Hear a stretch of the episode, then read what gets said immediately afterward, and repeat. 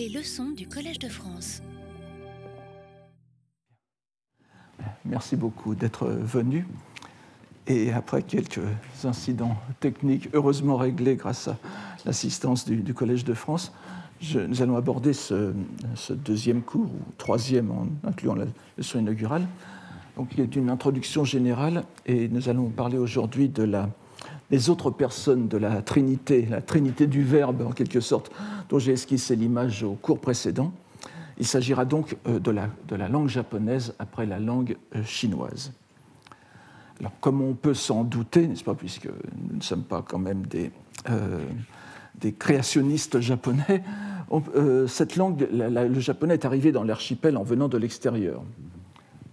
Elle n'est pas née au Japon, et très probablement du continent. Mais le, tout est de savoir d'où, de, quelle, région. Je reviendrai sur les, les différentes interprétations. Cette question est longtemps apparue comme primordiale pour les linguistes. Mais de nos jours, face à la difficulté, voire à l'impossibilité qu'il y a à y répondre de façon certaine, un certain nombre de linguistes ont décidé qu'elle était dépourvue de sens, faute de matériaux, et ont renoncé à l'examiner. En revanche, d'autres, et non des moindres, s'y sont attaqués à nouveaux frais, et non sans résultat prometteur. Vu du point de vue de l'histoire culturelle japonaise, elle ne peut cependant être ignorée, bien sûr. Bien qu'elle n'ait bien sûr pas été posée en termes linguistiques au début, mais est devenue à une date plus récente un élément important de la représentation que les Japonais se sont faits d'eux-mêmes. Ils ne sont certes pas les seuls. Si on regarde, si on fait un peu d'histoire culturelle comparée, si j'ose dire, on, verra que la, question de l'origine de, sa langue a été primordiale dans, tous les pays. Et euh, on dirait même d'autant plus que le pays est excentré, euh, périphérique par rapport à une grande civilisation. Euh, tout le monde connaît l'exemple de, cet érudit flamand qui s'appelle en latin Johannes, Goropius Becanus, n'est-ce pas, au XVIe siècle, qui voulait que son idiome, la langue flamande, soit la mère de toutes les langues. Et il a d'ailleurs donné naissance à un terme utilisé parfois par les linguistes, le mot de goropisme, pour, pour désigner les extravagances étymologico-linguistiques. Euh, plus près de nous, au, XIXe siècle, ce genre de, quête de la langue, de quête des origines de la langue, a donné des résultats qu'on pourrait appeler euh, hein, en c'est-à-dire le, fait de trouver par hasard des choses intéressantes que l'on ne cherchait pas. Par exemple, nous avons Choma de Quereux, n'est-ce pas, Alexandre Choma de Quereux, le grand érudit hongrois du XIXe siècle. Au début du XIXe siècle, il a voulu aller chercher l'origine de la langue hongroise. Il est parti euh, jusqu'au Tibet, enfin aux frontières du Tibet, jusqu'au Ladakh. Il a découvert pour la première fois de façon euh, scientifiquement transmise en Occident la civilisation tibétaine, la langue tibétaine, le bouddhisme tibétain. Il n'a pas trouvé les origines du hongrois, mais il a trouvé le Tibet.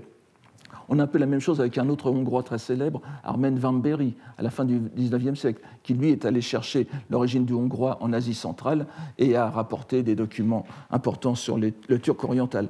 Donc c'est quelque chose que, euh, en cela, les Japonais ne sont pas uniques.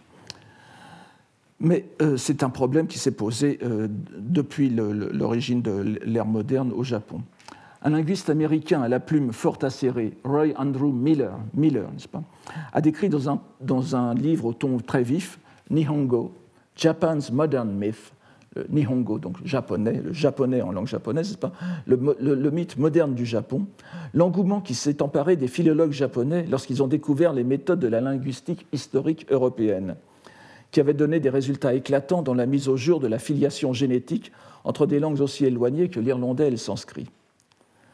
En même temps et en sens inverse, ce même succès du comparatisme indo-européen avait incité les linguistes occidentaux à se lancer à l'assaut d'autres domaines linguistiques, certains cédant facilement à la démonstration scientifique, comme la grande famille des langues sémitiques, par exemple, dont les rapports étaient manifestes, les langues turques, les langues les langues océaniennes et d'autres encore. On peut dire que les intérêts des deux groupes le Japon et la science européenne ont coïncidé dans le grand effort qui fut fait pour démontrer l'appartenance du japonais avec le coréen, langues auxquelles on a parfois joint l'ainu, à une famille altaïque, qui, dans son extension la plus grande, aurait englobé les langues finno-gruyennes à l'ouest jusqu'au coréano-japonais à l'est. Il est intéressant de voir que le même Roy Andrew Miller, qui n'a pas de mots assez durs pour tourner en dérision les efforts des linguistes japonais pour prôner leurs idées sur le mythe moderne du Japon qui est leur propre langue, n'a pas tardé à succomber aux attraits du mythe altaïque lui-même, au point d'en devenir l'un des principaux chantres, avec une vigueur qui contribua peut-être à exacerber les réponses critiques qui lui furent faites. Cela ne retire rien à la très grande probabilité d'une filiation du japonais avec une langue continentale. Le plus fort indice en ce sens étant indiscutablement la mention que l'on trouve dans une source coréenne médiévale, le Samguk-yusa, l'histoire euh, délaissée, l'histoire laissée à part des histoires officielles précédentes des, trois royaumes, où, l'on conserve plus d'une centaine de, toponymes du royaume de Koguryo, un des grands euh, royaumes de la péninsule coréenne qui ont disparu euh, vers le, dans le haut Moyen Âge, avec leur traduction, d'où il apparaît que les deux tiers environ de ces toponymes conservés ont une parenté évidente avec la langue japonaise. Les derniers travaux menés par Christopher Beckwith sur ce sujet laissent entrevoir la possibilité de dépasser les conjectures mythiques qui voulaient relier le japonais au tamoul, par exemple, ou à tel ou tel, dialecte himalayen. Il est, vraiment euh, sûr qu'ici nous avons, nous avons dans ces toponymes pré-coréens une langue, l'attestation d'une langue qui est liée au japonais. Je crois que les statistiques, évidemment, on travaille sur très peu de mots, euh, entre 120 et 140 mots, mais on a 60%, on a 60 de ces mots qui ont une racine évidente, manifeste, avec euh, des mots euh, attestés en japonais. Et c'est le seul document certain que nous ayons là-dessus. Évidemment, c'est encore trop peu, mais c'est très prometteur. Mentionnons aussi les efforts d'un nombre non négligeable de linguistes qui ont défendu de façon plus plausible que, ces, deux dernières hypothèses la relation du japonais avec les langues polynésiennes. Théorie défendue par le grand linguiste soviétique Evgeny Polivanov, qui est mort en 1937, n'est-ce pas, dans les, euh, dans, sans doute fusillé dans un camp de concentration soviétique, et qui avait fait le premier des enquêtes linguistiques poussées dans le sud du Japon. Ces, théories avaient trouvé un accueil favorable chez plusieurs spécialistes japonais. Elles semblent à présent définitivement abandonnées. Même si l'on tient compte de la nouvelle configuration des familles, de la famille polynésienne en une famille plus vaste austronésienne, n'est-ce pas, qui regroupe jusqu'aux langues malaises. Et là, il y aura peut-être des choses à à rechercher, mais je vous dis encore une fois, le plus probable, c'est l'origine, c'est l'origine continentale, c'est-à-dire venant de l'Ouest, de langue japonaise. Il y a d'autres, il y a d'autres indices qui nous le donnent. Je ne peux pas entrer dans, ces détails en ce moment. Euh, face à ces nouvelles attitudes engendrées par les méthodes linguistiques modernes, même si elles ont été souvent détournées, comme partout, n'est-ce pas, par des préoccupations idéologiques parasites, euh, et d'ailleurs, ces, préoccupations idéologiques ne sont pas seulement japonaises. J'attire votre attention sur l'autre versant de la médaille, puisque vous savez que le, Japon et la Corée sont des voisins proches et en même temps euh, des rivaux culturels et civilisationnels. Il y a aussi un grand nombre de recherches du côté coréen pour montrer que le japonais n'est qu'une langue coréenne, c'est-à-dire une langue coréenne mal, mal réinterprétée par une population autochtone. Et on a vu jusque dans les années 80 des, des, des recherches, enfin je, dis recherches entre guillemets, n'est-ce pas, sur des prétendues explications par la langue coréenne d'un recueil de poèmes aussi ancien que le Manyoshu, n'est-ce pas Le Manyoshu qui, date, euh, qui a été compilé en 759, et euh, une, une essayiste coréenne a voulu montrer qu'il y avait pratiquement des mots d'argot coréen moderne dans le Manyoshu, ce qui était tout à fait invraisemblable. Mais c'est pour vous euh, montrer que cette, quête des, origines est dans les deux sens. On remarquera quand même la persistance d'un discours ressenti parfois comme exaspérant par les proches voisins du Japon sur le caractère unique de la langue japonaise, sa profonde originalité irréductible aux autres idiomes de la planète. C'est l'inverse donc de la quête des origines, cette idée que le, Japon le japonais n'aurait en quelque sorte pas d'origine, serait profondément autochtone, ou s'il a des origines, elles sont euh, si mystérieuses qu'on peut, on, peut, on peut, on peut le, le, considérer comme une langue née du sol, en quelque sorte. Il irait alors rejoindre le sumérien, le basque ou le boruchaski. Souvent aussi, on s'extasiera sur son caractère impénétrable pour les non-japonais au point qu'il y a quelques décennies, dans les années 80, euh, un, essayiste avait soutenu que même lorsqu'un occidental parlait japonais, il n'employait pas les mots dans le même sens que ceux dont c'était la langue maternelle. Et, il n'avait donc aucune idée, les occidentaux, du, du contenu véritable des, termes désignant les états psychologiques, comme la mélancolie ou la tristesse. C'est-à-dire que c'est quelque chose qui a été, une idée qui a été souvent reprise dans les années 80, même lorsque les Européens ou les Américains parlaient japonais, ils n'employaient pas les mots dans le même sens, c'est-à-dire qu'ils employaient une autre langue que le japonais. Il faut dire que ce discours est l'aboutissement, la mise en relief de, quelque chose qui est arrivé dès la fin du XIXe siècle. Cette espèce d'insistance sur certains termes esthétiques ou psychologiques censés être propres aux Japonais et sans équivalent ailleurs. Et il est remarquable que ces idées aient trouvé en Occident un accueil très favorable.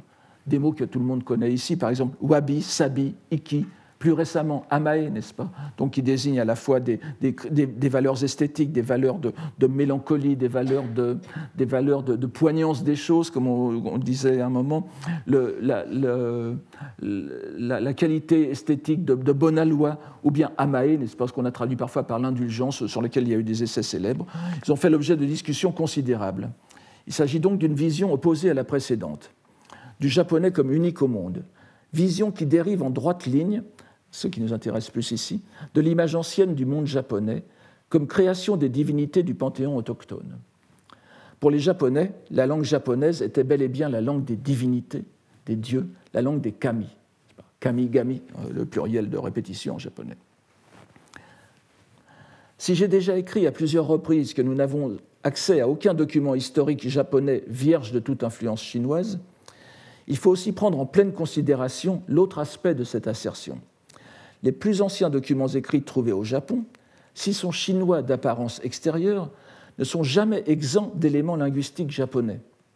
Le premier monument de l'histoire japonaise, la chronique des choses anciennes, Kojiki, a été compilé en un chinois classique très fortement influencé par la langue japonaise, si profondément qu'il est invraisemblable qu'il ait jamais été lu en prononciation chinoise, même japonisée je peux peut-être revenir sur, cette, euh, euh, précision tout à l'heure. Il doit certainement avoir toujours été lu en lecture explicative japonaise.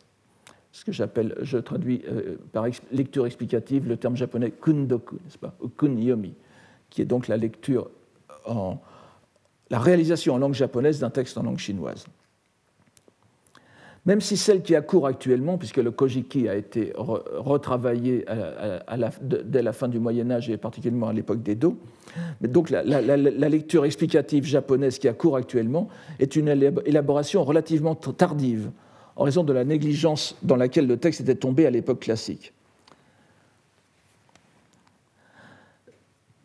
Plus que dans le second monument ancien qui fut compilé huit ans plus tard, en 720, le Nihon Shoki, ou les Annales du Japon, rédigé dans un chinois classique de bien meilleure tenue, et très probablement avec la collaboration de lettrés venus de Chine, ce qui a été démontré, je crois, de façon très satisfaisante il n'y a pas si longtemps que ça. On peut, trouver dans ces, annales du Japon de 720 le, le, travail d'un groupe de lettrés chinois qui euh, se distingue bien par les statistiques portant sur le style et le vocabulaire.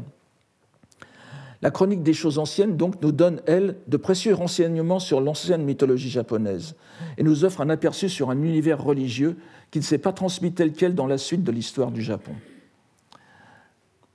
C'est dans le cadre de ces récits mythologiques que nous est transmis l'illustre exemple de ce qui est considéré comme le premier waka de la littérature japonaise, la première poésie de langue japonaise. Waka, littéralement, Yamato no Uta, n'est-ce pas? Les chants du Japon, le chant ou poème du Japon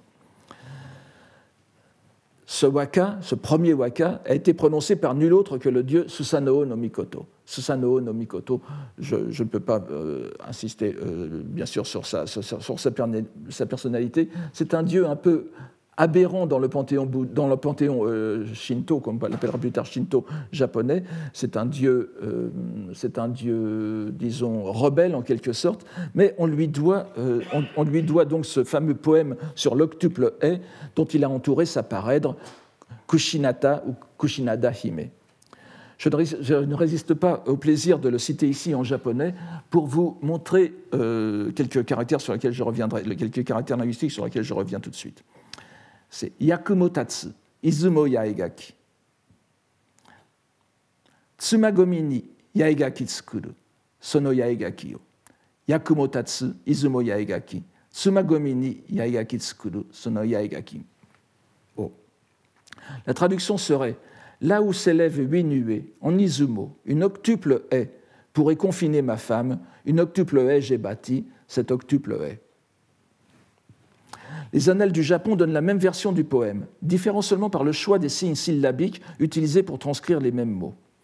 Comme on le voit, dans sa rustique simplicité, ce morceau donne sciemment un sentiment d'archaïsme, qui n'est pas sans rappeler, toute proportion gardée, l'hymne des frères Zarval dans la littérature latine.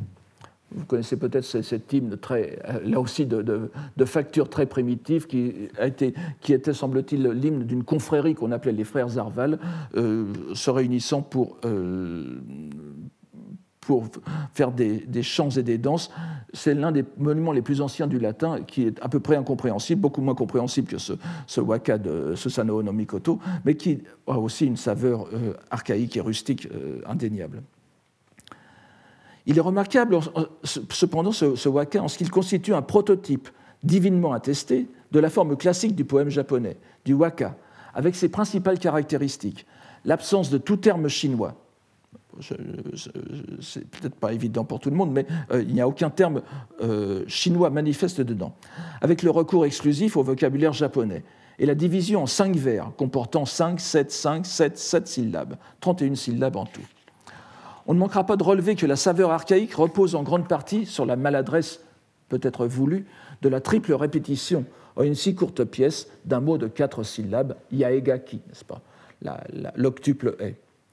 Si l'on compare cette forme classique du poème japonais à son équivalent chinois, qui atteint justement à la même époque son point de perfection, lors de la dynastie des Tang, la forme classique du, du, poème chinois étant le quatrain de cinq ou sept pieds, en japonais gogonzeku ou shichigonzeku. Donc le, quatrain chinois apparaît incomparablement plus complexe. Tout d'abord par ce que l'on pourrait appeler la richesse d'informations transmises en un, en un, même nombre de syllabes. Les mots japonais étant le plus souvent polysyllabiques, un vers de cinq ou sept syllabes ne comprend pas plus de deux, voire trois mots à la rigueur parfois quatre, mais c'est bien rare. Il n'est pas rare de trouver des vers composés d'un seul mot. Un vers de cinq syllabes, souvent, et, euh, c'est euh, Utsukushiki, par exemple, ça vous fait un vers. En revanche, le chinois classique étant largement monosyllabique, un vers de cinq pieds comporte cinq termes signifiants. On peut donc estimer qu'un waka comporte en moyenne entre 8 et 10 mots, alors qu'un quatrain chinois en comportera 20 ou 28, avec l'occurrence moins fréquente de composés de deux caractères, euh, il y a, euh, il y a de façon relativement rare en chinois ancien des, mots qu'on ne peut pas scinder. Des mots de, alors, ce sont deux caractères, mais en réalité, ce sont deux syllabes, comme par exemple les mots comme pour raisin, n'est-ce pas, qu'on prononce en japonais budo, ce, ne sont pas deux caractères, bu et do, c'est budo en, en, un seul mot. Ou bien le lutte, le biwa en japonais, on ne peut pas séparer les deux syllabes. Mais ceci est très rare. Phonétiquement aussi, le vers chinois est plus complexe que le vers japonais, puisqu'il se déploie à la fois intérieurement, selon l'alternance des tons plats et obliques, n'est-ce pas Ping, tse.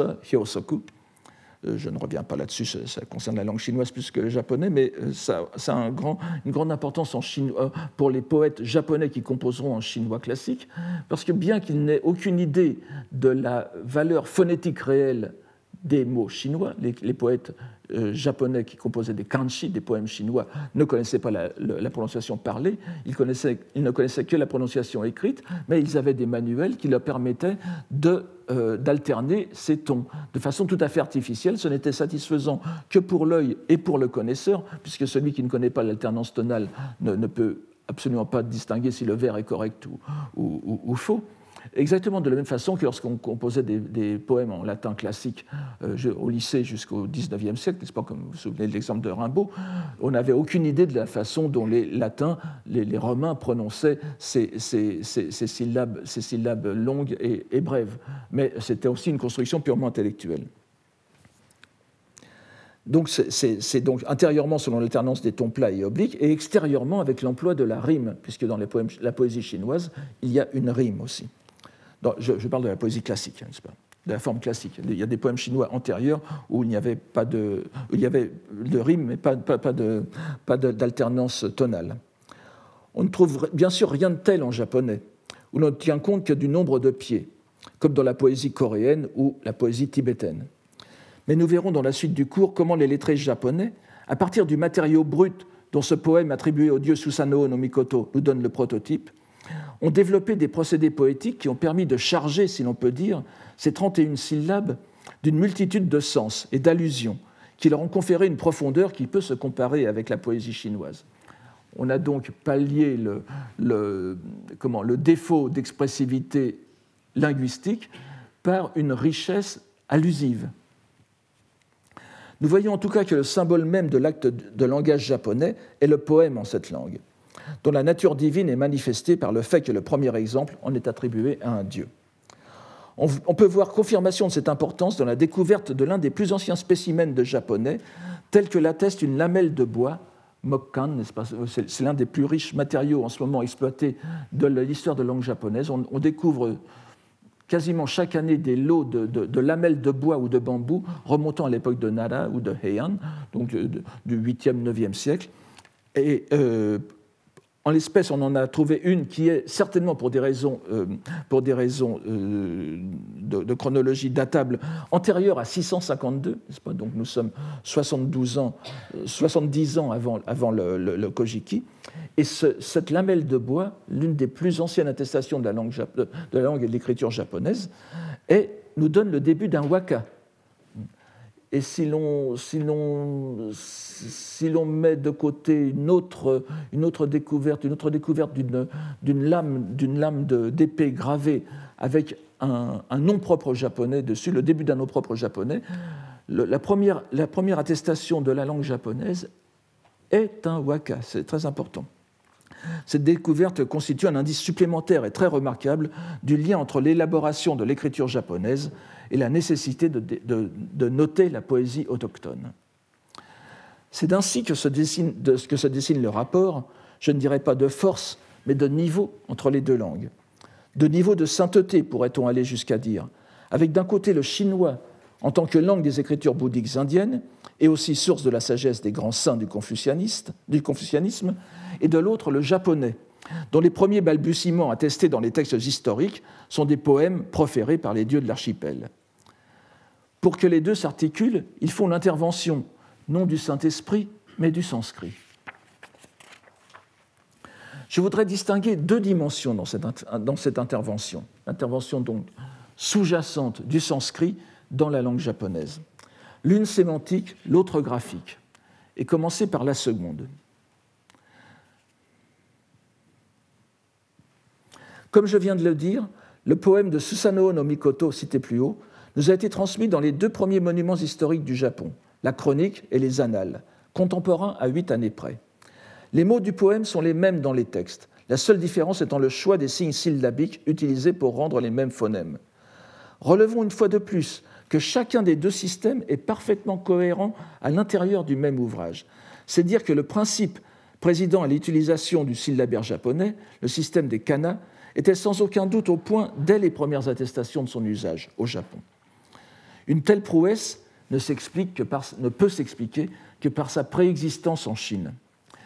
Les Chinois avaient été en effet en contact avec de nombreux peuples au cours de leur histoire et avaient été confrontés à la nécessité de transcrire en leur propre langue et écriture des noms propres et des termes exotiques, c'est-à-dire non chinois. Cette nécessité se fit plus lancinante avec l'introduction du bouddhisme, l'introduction systématique du bouddhisme.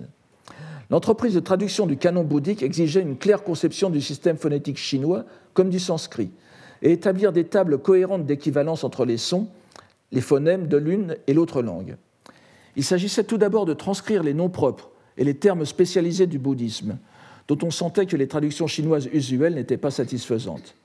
Mais le procédé devait s'approcher de la perfection autant que cela fut possible pour faire passer une langue aussi phonétiquement différente du chinois que le sanskrit pouvait l'être, lorsque l'essor des pratiques ésotériques en Chine, le, le Mikkyo, n'est-ce pas, le Mijiao, ce qui donnera naissance euh, plus tard à l'école, la secte Shingon au Japon, j'y reviendrai bien sûr. Donc cet essor des pratiques ésotériques qui, euh, qui qui, atteint son point culminant, euh, peut-on dire, à, l'époque des Tang. Encore une fois, vous voyez que cette époque des Tang en Chine est, vraiment le, point nodal, l'articulation nodale de, tout ce qui va se passer euh, au, Japon. Euh, lorsque ces pratiques ésotériques, l'essor de ces pratiques mena à la transcription de textes sanscrits entiers à l'aide de caractères chinois, non plus des mots, des termes techniques ou des noms propres, mais des textes suivis, plus longs, euh, euh, je ne reviens pas ici sur la définition, de texte, notamment pour consigner des formules rituelles, ce qu'on appelle les mantras ou les dharani, n'est-ce pas? Mantra, shingon en japonais, dharani, transcrit par le mot dharani. Et parfois aussi le texte de sutras entiers. Le système est complexe, le système chinois est complexe et indiscutablement surchargé, maniable seulement par des spécialistes. Mais on peut dire qu'il était parvenu à noter très exactement le sanskrit, en distinguant les consonnes dentales et palatales, n'est-ce pas? Ta, ta. Les voyelles brèves et longues, a, a. Les consonnes doubles, ta, a, ta. Les, consonnes, les consonnes, finales aussi, les, les, aspirées finales par exemple. Et surtout les groupes consonantiques, comme kra, gra, tra, dra, que l'on ne trouvait en aucun dialecte chinois. Le chinois ne, supporte pas les, En tout cas, le chinois attesté, même dans les reconstitutions les plus archaïques, ne nous donne pas. Enfin, disons, euh, oui, dans les, reconstitutions historiques ne donnent pas de groupes consonantiques initiaux, euh, ce qui se trouve par exemple dans les langues thaï. Ce procédé était parachevé sous la dynastie des Tang, et on en trouve des prolongements bien plus tardifs donc, les Tang pas, finissent autour de, l'an 900, comme par exemple dans la célèbre histoire secrète des Mongols, qui au XIVe siècle a consigné en caractère chinois le texte mongol ancien de la vie de Genghis Khan. Nous conservons ainsi le plus ancien monument littéraire mongol. Comme on sait, et heureusement pour l'histoire du Japon, la phonétique du japonais est infiniment plus simple que celle du sanskrit. En particulier, l'une de ses caractéristiques, étant que toutes les, toutes les syllabes sont ouvertes. Vous n'avez pas de consonne finale, vous n'avez pas de, vous n'avez pas de sap, de, tap, n'est-ce pas, de kak en, japonais. Euh, la seule consonne finale est le n, n'est-ce pas, le n final, shin par exemple, mais qui est, dont la notation, la, nécessité de, de, de noter est apparue beaucoup plus tardivement. De même que la, longueur actuelle des voyelles, on, pourrait dire que le, japonais en commun avec le sanskrit des voyelles longues, la, distinction de voyelles brèves et voyelles longues, mais cette longueur vocalique est un procédé, est un, résultat dérivé d'un état euh, linguistique plus ancien où ces voyelles euh, étaient en réalité deux syllabes séparées par une consonne. Et donc, ça résulte, les voyelles actuelles résultent de la fusion de syllabes anciennement distinctes. On a pu donc très facilement adapter les caractères chinois pris phonétiquement à la notation des phonèmes japonais, exactement selon les principes établis pour transcrire les mantras et dharani. Une fois l'inventaire des phonèmes clairement élaboré, il importait peu de savoir quels caractères on utilisait pour les transcrire. On voit même foisonner leur nombre, le nombre de caractères au cours des âges. Alors qu'insérés dans les textes chinois, les poèmes japonais suivent un strict système d'écriture, avec le développement de la, langue, de la littérature en langue japonaise, l'écriture manuscrite répugnera à la monotonie et laissera libre cours à l'usage d'un répertoire très ample, comprenant plusieurs centaines de caractères, ce que l'on appelle maintenant, à l'époque moderne, les hentaigana, n'est-ce pas, les, caractères syllabiques aberrants, puisqu'on on les a maintenant, euh, on en a défini le répertoire. Ce foisonnement est purement de surface, puisqu'il repose en réalité sur un inventaire bien défini de phonèmes qui n'évolue pratiquement pas depuis les origines que l'on peut retracer historiquement jusqu'à l'époque moderne et les réformes du XIXe siècle, ces réformes d'éducation calquées sur le modèle occidental, qui imposent dans les écoles un syllabaire uniforme afin de répondre aux exigences d'un système d'éducation moderne la forme même des caractères a complètement changé, puisque n'oubliez pas que les, syllabaires japonais, euh, ces critères esthétiques euh, nous concernent un peu, puisque le sujet de cette année sera un, poète, un poète, euh, moine, mais qui est en même temps un très grand calligraphe. Et évidemment, on a, en quelque sorte séparé la nécessité de, transcription de, des critères esthétiques du, du, du syllabaire japonais moderne, ce qui est très dommage. Si on a vu que le perfectionnement de ce système est à chercher dans les procédés chinois de transcription des formules sanscrites, le lien du syllabaire japonais avec le bouddhisme s'est trouvé renforcé au point de devenir essentiel au cours de l'époque de Heian. D'abord par le rôle que l'on attribua au moine Kukai, mort en 835, dans son élaboration même de ce syllabaire. Rôle bien sûr légendaire, puisque nous avons vu qu'il lui était bien antérieur. Nous avons les premières attestations datant du 7e siècle. Puis dans sa popularisation même, sous la forme du célèbre poème dit Idoha Uta, Wangayo etc., qui dispose en huit vers, grosso modo de cinq et sept syllabes, chacun des signes, sans jamais les répéter, pour en faire une petite proclamation de la doctrine bouddhique, dont on a de longue date relevé le parallélisme avec une célèbre stance canonique, dite la stance des monts neigeux, c'est-à-dire l'Himalaya. Donc le, ce, ce, remaniement du syllabaire en une petite euh, poésie mnémotechnique conférant, donnant l'essentiel de la doctrine bouddhique, euh, assimile le bouddhisme et le, et le syllabaire japonais. Le rôle de Kukai est à exclure dans les deux cas, puisque des raisons phonétiques font que ces vers n'ont pu être composés qu'à la fin du Xe siècle, au plus tôt, tandis que la plus ancienne attestation écrite du poème remonte au XIe siècle. En revanche, nous pouvons admettre une influence, fut-elle indirecte, du grand moine de l'ésotérisme dans l'autre disposition du syllabaire. Là, c'est une disposition mnémotechnique en poème, mais vous avez aussi une autre, une autre disposition qui a de nos jours supplanté l'ancien ordre Ilohani Hoedo et qui est fondée sur la répartition phonétique de l'écriture brahmique ou sanscrite, l'écriture indienne, les bonji, n'est-ce pas? Donc Kukai fut l'un des grands connaisseurs et propagateurs.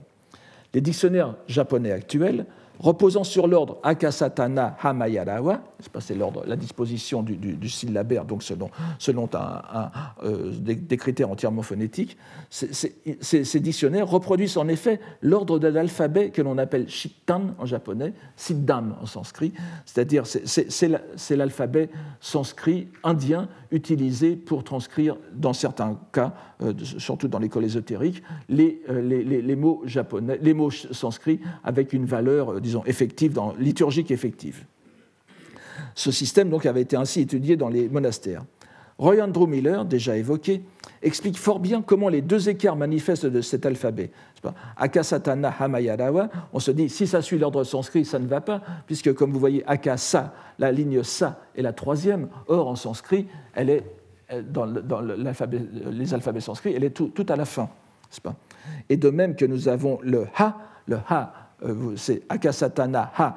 Le Ha est pratiquement au milieu, or en sanskrit, le Ha arrive un peu avant le S, euh, aussi à la fin de l'alphabet. Mais justement, euh, ces, deux écarts manifestes ne sont pas, on dit qu'ils ne sont pas à la, place où ils devraient être selon la phonétique indienne, ils le sont en fait. Si on tient compte de leur prononciation ancienne, qui était respectivement tsa pour ça et pa pour ha. C'est-à-dire que cette fois, donc tsa correspondant à cha en sanskrit et ha correspondant à pa, ils sont effectivement bien dans la place dans le, syllabaire. Nous avons, une fois refait ces ajustements, une superposition quasiment parfaite de la grille indienne et de la grille japonaise, ce qui institue un lien direct entre l'écriture japonaise et l'écriture indienne, le monde des dieux du japonais et le monde des bouddhas. Ce par-dessus l'écriture chinoise, de nature toute différente. Nous verrons tout à l'heure comment cette restructuration achevée donc à l'époque de, de Heian a profondément influencé le rapport que j'appelle hiéroglossique des trois langues, des trois royaumes du bouddhisme, en les redistribuant selon une hiérarchie non culturelle ou politique, mais religieuse. Venons-en à présent à la dimension sémantique, qui est primordiale pour l'intelligence des textes qui vont nous occuper cette année. Cette dimension est le lieu d'interaction des trois langues, le japonais constituant la, strate finale et manifeste, de surface en quelque sorte, soutenu sur le rapport immédiat à la langue chinoise, ainsi que j'ai commencé à le montrer dans le séminaire de la semaine dernière, mais aussi recevant par l'intermédiaire du chinois la richesse des notions bouddhiques indiennes et donc une part importante des liens sémantiques indiens. Un exemple très simple est le terme japonais ido, signifiant tout d'abord couleur le premier mot de la comptine syllabique, Irohan Yoredo, que je viens de mentionner. Faisant partie du vocabulaire de base de la langue, inchangé depuis les textes les plus anciens jusqu'à nos jours, ce mot Iro recèle en réalité, derrière sa simplicité de surface, une profondeur sémantique qui peut être assez clairement expliquée par cette interaction des trois langues et qui justifie sa première place dans le syllabaire japonais. En tant que lecture explicative japonais, kundoku, n'est-ce pas, kunyomi, du caractère qui est lu se en chinois moderne, ou shoku ou shiki en lecture phonétique sino-japonaise, il signifie certes aussi en chinois couleur, mais avant tout l'apparence, la belle apparence, la beauté du visage et l'attrait sexuel.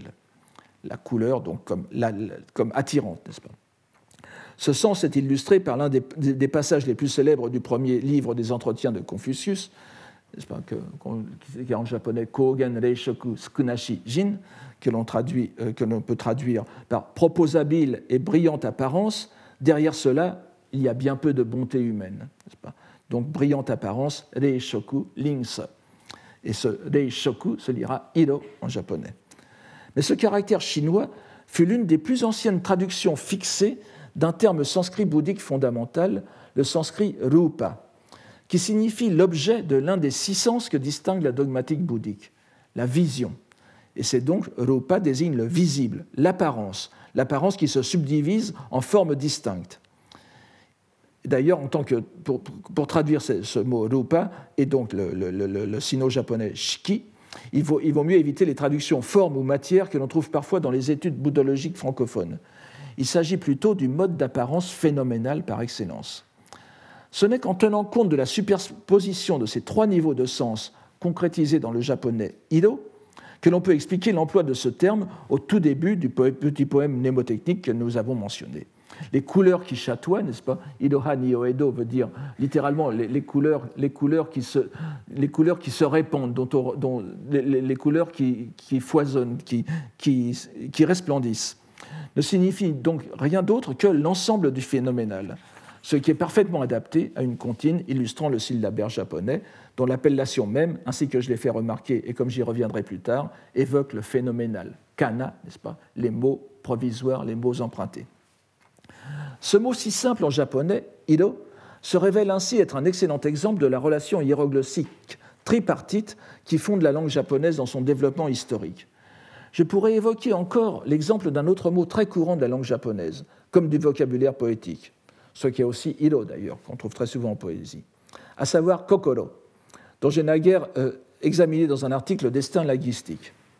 Donc kokoro qui est traduit le plus souvent par le cœur.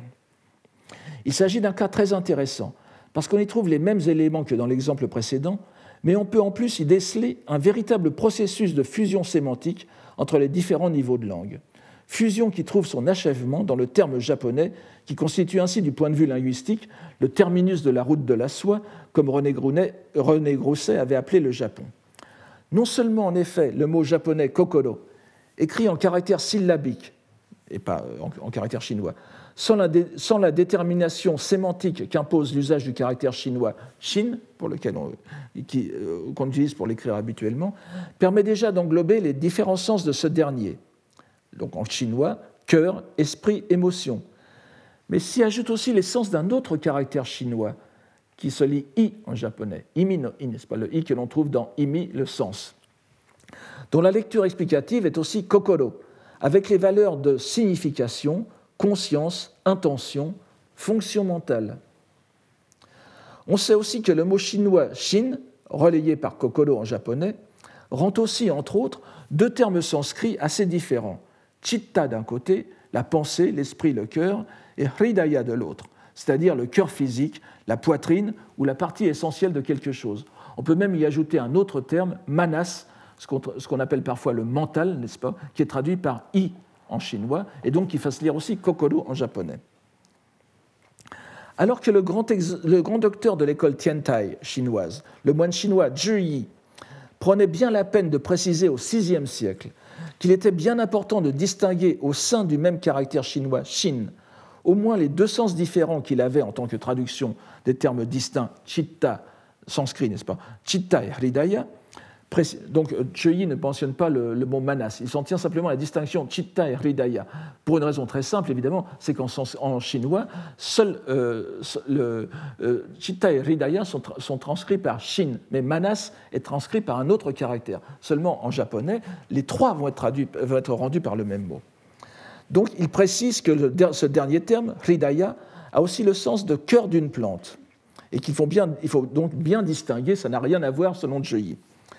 Nous voyons six siècles plus tard un moine poète japonais appartenant à la même école, Tiantai donc, prononcé cette fois Tendai en japonais, le grand érudit Jien, enfreindre délibérément dans ses poèmes la recommandation explicite de Zhiyi, en utilisant manifestement dans l'un de ses poèmes scripturaires, sous une citation canonique ou le Shin chinois, une citation du Sutra du Lotus, n'est-ce pas, ou le Shin chinois traduit à l'évidence le sanskrit chitta, le mot kokoro dans son acception de cœur de plante.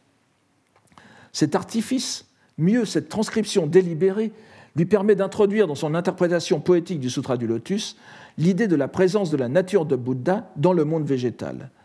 Développement en quelque sorte logique de la contamination des deux sens de Chitta et Hridaya que Yi avait cherché à éviter par, par sa mise en garde.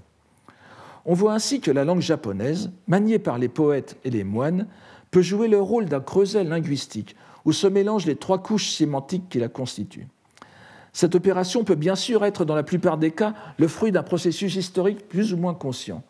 Mais en ce qui concerne le genre que nous avons appelé les poèmes à thème bouddhique, n'est-ce pas, les Shakkyoka, il s'agit d'un processus on ne peut plus conscient. Pour en avoir une meilleure représentation, nous pouvons nous reporter aux écrits de ce poète que je viens de mentionner, Jien, dont nous avons la chance de posséder quelques pages traitant de sa conception de la poésie japonaise, à la fois en tant qu'acte langagier et acte religieux. On les trouvera traduites intégralement dans, dans, mon introduction à la centurie du lotus, et je me contenterai ici de n'en citer que ce qui concerne directement notre propos. Jien, donc je le rappelle, écrivait autour de l'an 1200, c'est-à-dire quatre siècles après euh, Kukai. Dans l'un de ses plus longs écrits de Jien, il affirme ce que l'on pourrait appeler la préséance poétique de la langue japonaise pour les Japonais. Cela a l'air d'une lapalissade, mais souvenons-nous que la langue de prestige, tant pour la religion bouddhique que pour les belles lettres, était le chinois classique à l'époque de Heian. Il n'était donc pas inutile de rappeler son importance à l'encontre de l'opinion courante dans les milieux monastiques qui voulait que les waka ne soient que paroles folles et propos spécieux, ce qui est la traduction d'un terme chinois lu en japonais kyogen kigo. Euh, mais euh, l'on sait que le, sens de ce, propos, n'est-ce pas, les paroles folles, les propos spécieux, remonte à un texte de Po Chui Hakkyoi, grand poète des Tang, donc du 8e siècle, dont j'ai déjà parlé dans la leçon inaugurale et au cours précédent. Et, euh, dans la phrase employée par Chui, ce n'était pas tout à fait le sens qu'on lui prêtait d'ordinaire, puisque ses propos futiles, ainsi qu'il le disait, se voyaient accorder une valeur salvifique, une valeur de salut, de libération une valeur salvifique certaine en ce qu'il pouvait être tenu pour des moyens habiles, des expédients, ou paya en sanskrit, ou hoben, menant finalement à la délivrance. Mais nous allons voir qu'il s'agit de bien davantage dans les conceptions que s'en font les moines japonais. Ce n'est pas seulement un stratagème, une, une façon détournée de mener les gens vers l'éveil. Jien affirme tout d'abord que la langue japonaise, qu'il appelle Yamato Kotoba, et dont je rappelle qu'il signifie aussi le vocabulaire japonais pur utilisé en poésie, à la différence des kango ou karakotoba, n'est-ce pas, les mots chinois, qui se retrouvent en abondance dans le japonais littéraire courant. Donc c'est Yamato Kotoba est le mode d'expression par excellence du Japon. Ici, mode d'expression rend le japonais kotowaza. Il est intéressant de noter que ce mot signifie d'ordinaire proverbe en japonais, mais qu'il est ici à prendre en son sens étymologique, en rendant le sens, le sens propre de chacun des termes du composé. Koto, qui veut dire mot, langue, et waza, acte ou geste, le geste artisanal ou le geste artistique. Il ne serait pas exagéré de le rendre par acte langagier. Kotowaza, si on superpose, on trouve euh, chacun des mots à un lexique français, on, pourrait trouver tout naturellement l'acte langagier. Si l'on tient compte du jeu de mots que risque Jien dès sa première phrase, la langue japonaise est le fructueux acte, est le fructueux acte langagier de notre pays.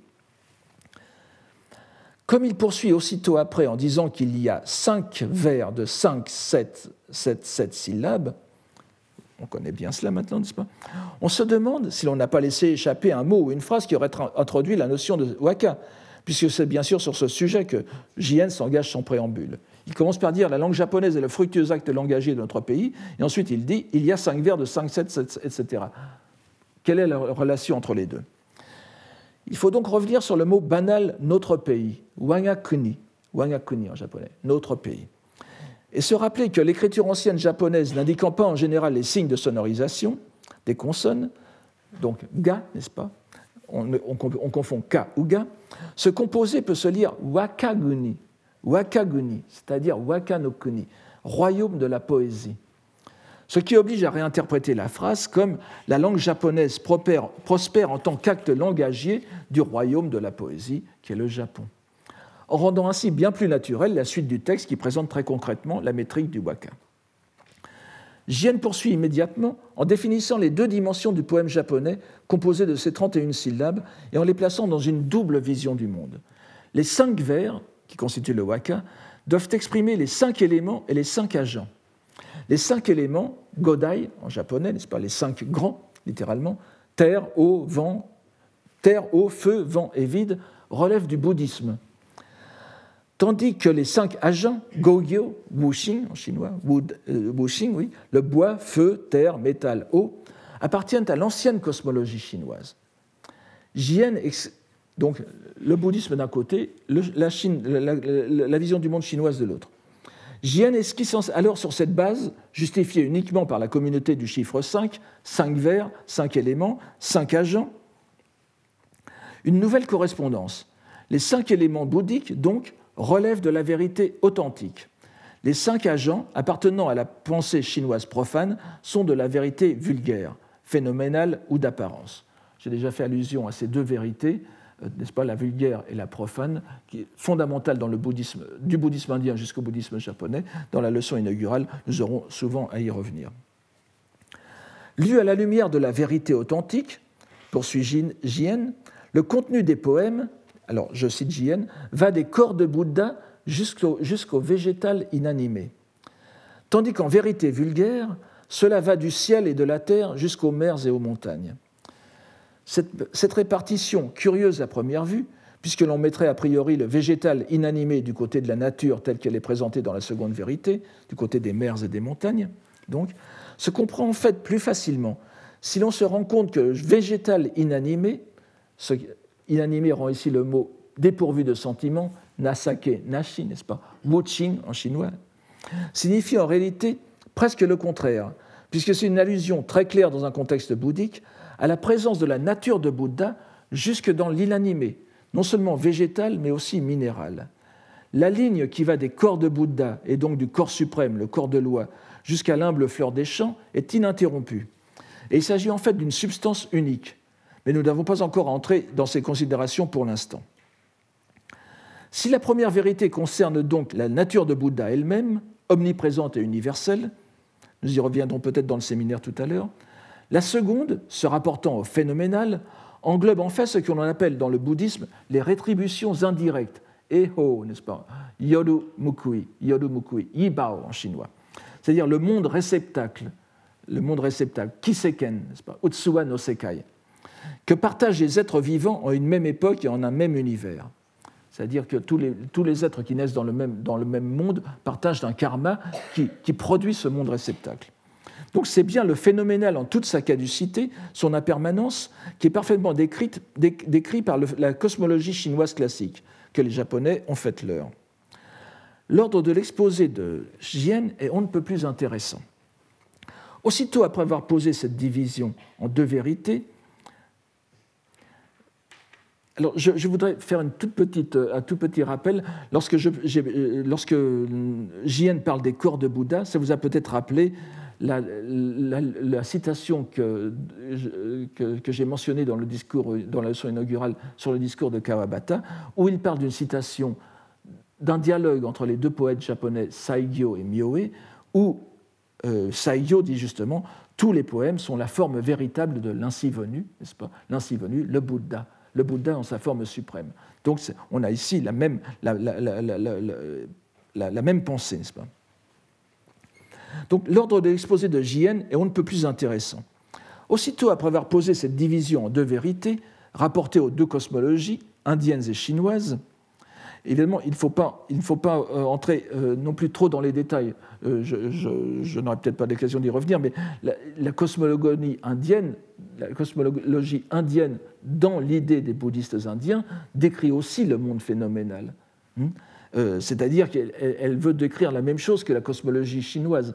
Simplement, le fait qu'elle est située pour un japonais dans le monde indien, donc bouddhique, et pas dans le monde chinois, donc mondain ou laïque, lui donne automatiquement un sens supérieur. Donc, après avoir posé cette division en deux vérités, il décrit en quelques brèves lignes la création du monde, du monde japonais, s'entend, exactement contemporain de la création de sa langue. Et on revient à l'origine de la langue. Aussi, au royaume du grand Yamato, où le soleil est au zénith, c'est une, une vieille, un vieux topos japonais, au Yamato, Shitakami no Kuni, où le soleil est au plus haut. Après que la fertile plaine des roseaux, Toyohashi Hara no Mizuho no Kuni, eût été dégagée et ouverte, c'est l'appellation euh, poétique du Japon, n'est-ce pas? Toyohashi Hara no Mizuho no Kuni. L'auguste langue des dieux y fut transmise. Donc, dès que la plaine, fertile plaine des roseaux eut été dégagée et ouverte, surgit du fond de l'océan, n'est-ce pas, par la lance de, alors de, des Anagi, mais ensuite ça sera transformé en Amaterasu, je ne, je ne reviens pas sur ces détails, nous aurons aussi l'occasion d'y revenir. Donc le, Japon naît du fond, l'archipel japonais naît du fond des océans, et dans le même temps, l'auguste langue des dieux y est transmise. Donc nous avons une sorte de vision à la fois naturelle et divine de l'apparition du japonais, puisqu'il ne s'agit de rien d'autre que de la langue des divinités, les kami, qui est transmise directement aux hommes, en l'occurrence aux japonais. Avant l'apparition du japonais, il n'y avait rien. Cette, cette, idée de la, production, de la, création de la langue, ou plutôt de la transmission de la langue des hommes, en provenance du monde divin vers les hommes, elle nous est très familière en fin de compte. C'est la même chose que l'on retrouve dans, le monde, de, la Bible juive. Bien que ce ne soit pas explicitement dit, on ne sait pas euh, si Dieu parle hébreu ou non, mais l'explication traditionnelle était que la langue divine était la langue hébraïque. Vous vous souvenez peut-être, il y avait un, professeur de. Enfin, vous avez peut-être lu dans certaines grammaires de l'hébreu qu'un professeur de, de, d'hébreu biblique d'Oxford au XIXe siècle commençait son cours annuel de langue hébraïque en disant Gentlemen, this is the language which, God spoke. C'était la langue que parlait Dieu. Euh, donc euh, on voit bien qu'au cours des, des, âges, c'était élaboré. De même pour le Coran. évidemment, je, pense qu'il n'y a pas de, de, doute sur le fait que la langue divine pour l'islam, euh, c'est l'arabe, l'arabe coranique. On, trouve aussi la même chose en sanskrit avec euh, la langue des Védas et la langue des dieux, et la langue des dieux et la langue des hommes, n'est-ce pas? La, langue des hommes, euh, des brahmanes en tout cas. Donc ce n'est pas choquant.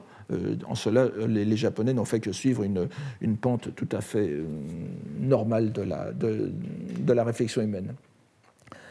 Mais Jien est trop fin lettré et trop savant docteur du bouddhisme pour oser soutenir que la création du japonais s'applique au reste du monde. Il opère en conséquence une curieuse pirouette intellectuelle pour le remettre dans la perspective des deux autres, langues qui nous occupent, le chinois et le sanskrit. Pirouette qui nous amène, pour ainsi dire, à inverser notre point de vue sur le rapport entre les trois langues. Il vient en effet de démontrer l'origine divine du japonais. Il commence, avec une redoutable habileté rhétorique, par défendre le chinois et le japonais contre une accusation que l'on serait pourtant bien en peine de leur adresser. Cependant, dit Jien, les écritures de l'Inde et de la Chine non plus ne sont point à dédaigner. C'est par leurs traces que l'on comprend la voix de Bouddha. On n'en finirait pas de, commenter cette ligne. D'abord, écriture. il, il emploie le mot écriture, moji, et cela attire notre attention sur le fait qu'à l'époque, et pendant très longtemps, en Chine d'ailleurs, comme au Japon, langue et écriture sont à peine distinguées. On verra pourtant qu'il va y avoir euh, une distinction tout de suite. Mais euh, c'est-à-dire, ce qui est dit de l'écriture peut être valable pour la langue. Ce qui est dit, pour la langue peut, euh, peut aussi être détourné pour justifier l'écriture. C'est une ambiguïté plus ou moins consciente, encore une fois, sur laquelle jouent les auteurs japonais, en tout cas, depuis les origines. Donc cette écriture euh, n'est pas à dédaigner. Et euh, par leurs traces, n'est-ce pas? C'est par leurs traces que l'on comprend la voix de Bouddha. Trace, c'est le mot atto. Euh, nous reviendrons aussi là-dessus. Cela, vous dit peut-être quelque chose aux japonisants qui sont ici. La trace, c'est évidemment Honji Suijaku, n'est-ce pas de Cette division, ce qui est un peu le mouvement de toute cette culture japonaise, cette doctrine du Honji Suijaku, c'est-à-dire la base primordiale, la base originelle et les traces descendues. La base primordiale, la base originelle, ce sont les les entités bouddhiques, les Bouddhas et les Bodhisattvas, les traces descendues, c'est l'activité de ces, Bouddhas et des Bodhisattvas sur la terre japonaise sous la forme des divinités. Les divinités japonaises, nous reviendrons là-dessus, ne vous inquiétez pas, les divinités japonaises sont des émanations, des manifestations, des, euh, des, je ne peux pas dire divinités dans le bouddhisme, mais des entités bouddhiques. Et ici, bien sûr, euh, Jien qui ne fait rien au hasard, emploie le mot ato dans un sens très précis, il inverse, comme je vous dis, en quelque sorte le, rapport. Ce qui est considéré comme primordial, c'est la, Chine et l'Inde, mais ici, il qualifie leur écriture, leurs écritures de traces pour comprendre la voix du Bouddha. Ayant mis le, japonais comme langue des dieux, c'est les moyens d'expression du bouddhisme et de la culture chinoise qui deviennent des traces. Donc le caractère divin du japonais ne doit pas mener à mépriser le chinois et le sanskrit. Heureusement, ce genre de, texte a été confiné au Japon pendant très longtemps. Ça n'aurait sans doute pas fait plaisir sur le continent. Mais il procède, en faisant entre les deux langues une distinction qui va en fin de compte tourner encore une fois à l'avantage du japonais. Oui, évidemment, euh, vous voyez qu'il dit chinois et écriture, euh, chinois et bouddhisme, parce que les écritures bouddhiques ont été, ont été transmises en chinois au Japon. Il, continue en disant Pourtant, au royaume de Chine, on n'utilise pas les lettres brahmiques. Ce qui revient à dire qu'alors que les écritures bouddhiques furent transmises par l'entremise de la Chine, celles-ci n'étaient bel et bien qu'un intermédiaire. Ces écritures sont en chinois et non en langue indienne. Il faut donc prendre quelques distances à l'égard de cette langue qui, d'autre part, est celle de, je cite, l'enseignement de Confucius et de la voie de la composition littéraire. Et là, autre remarque curieuse. Ces apports de la Chine d'hygiène sont certes, importants, mais séparément du parler de Yamato, on ne comprend pas leur sens. Pirouette vraiment singulière, puisqu'elle consiste à valoriser les écrits de la Chine par le fait que les Japonais les lisent dans leur propre langue. C'est une allusion transparente à la pratique de la lecture explicative, kundoku, des textes chinois en langue japonaise, procédé mis au point certainement depuis l'époque de Nara et mené à sa perfection classique à l'époque de Heian, dont Jien est le plein héritier. Jien est, entre la fin de Heian et le début de Kamakura, n'est-ce pas, autour de 1200. Cela revient à dire que le chinois reste une lettre muette s'il n'est pas réalisé phonétiquement dans la langue japonaise. Jien peut donc légitimement, selon lui, tirer la conclusion suivante. Si l'on réfléchit à ce principe, les gens de notre royaume n'ont pas le moins du monde à estimer que la voix de la poésie japonaise, sous le prétexte qu'elle est étrangère aux lettres chinoises, soit secondaire. Il ne s'agit que des coutumes fuzoku, un, terme qui revient souvent chez Jien et dans les continuateurs de Jien, les coutumes, pas, les façons de vivre, de pays divers. Il n'y a pas lieu d'y ajouter supériorité ou infériorité. Cette conclusion apaisante à cette première partie du texte va cependant être démentie par le paragraphe suivant, où est présentée une vision de la langue et de l'écriture japonaise que l'on ne peut qualifier que de revalorisante. En effet, dit Jien, je le cite, si l'on va à la limite, Kagiri Adeba, c'est la langue brahmique des paroles de vérité, paroles de vérité, Shingon, pas? Vous vous souvenez de, ce que, de, la leçon inaugurale où euh, Kawabata faisait allusion déjà aux paroles de vérité comme poèmes. Des poèmes plutôt comme paroles de vérité, Shingon, mantra. Si on va à la limite, c'est la langue brahmique, indienne donc, des paroles de vérité, puisque ce sont des mots issus de l'auguste bouche de Bouddha, que ceux qui se tournent vers la voie bouddhique doivent reconnaître comme intention originelle. Terme très intéressant, euh, qui s'employait aussi dans la poésie. Donc, si les trois langues se valent, le sanskrit vaut nettement plus, comme il l'a dit tout à l'heure, n'est-ce pas? Il n'y a pas lieu d'y ajouter supériorité ou infériorité. Et comme dit Orwell, euh, certains sont plus égaux que les autres. Donc, si les trois langues se valent, le sanskrit vaut nettement plus que les deux autres. Assertion qui ne saurait étonner de la part d'un grand moine bouddhique, bouddhiste, mais dont la suite va mener à une affirmation radicale. Et je cite encore Chien. Lorsque l'on fait des lettres syllabiques japonaises, donc, à partir des caractères chinois, on ne dépasse pas non plus 47 syllabes.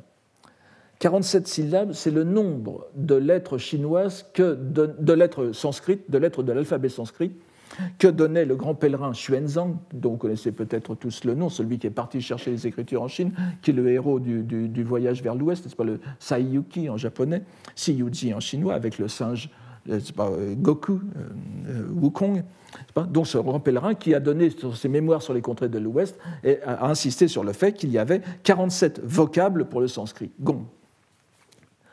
Euh, vocable, c'est gong, n'est-ce pas? Comme dans Shingon. Tout cela a un sens, n'est-ce pas? Donc on ne, on ne, dépasse pas non plus 47 syllabes, nous dit J.N.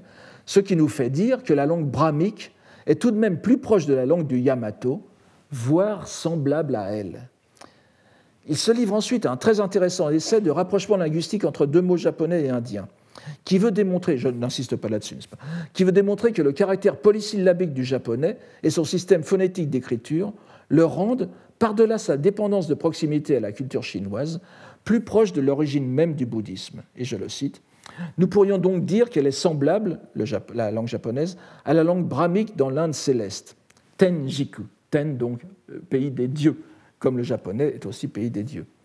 Puisqu'il s'agit du mode d'expression de notre pays, c'est par la seule voie de la poésie japonaise, waka, que doit pouvoir se réaliser la voie de Bouddha, de même qu'elle permet de gouverner le royaume. La voie de la poésie, Kado, Uta no Uta, est la voie de Bouddha, Butsudo, Hotoke no. C'est une assertion que l'on trouve aussi souvent dans la littérature japonaise. C'est dire que la langue japonaise cumule à la fois la sacralité religieuse du sanskrit, la voix de Bouddha, et l'efficacité politique du chinois, elle permet de gouverner le royaume. Nous voyons que nous sommes ici très loin d'une vision que de nombreux historiens du XXe siècle se sont efforcés de donner du bouddhisme japonais comme d'un ensemble de pratiques essentiellement tournées vers l'obtention de satisfaction matérielle en ce bas monde, le Genzeriyaku, n'est-ce pas, et fort peu préoccupé de doctrine.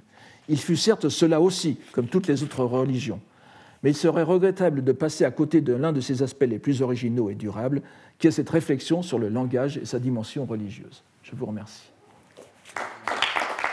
Retrouvez tous les contenus du Collège de France sur www.colège-2-france.fr.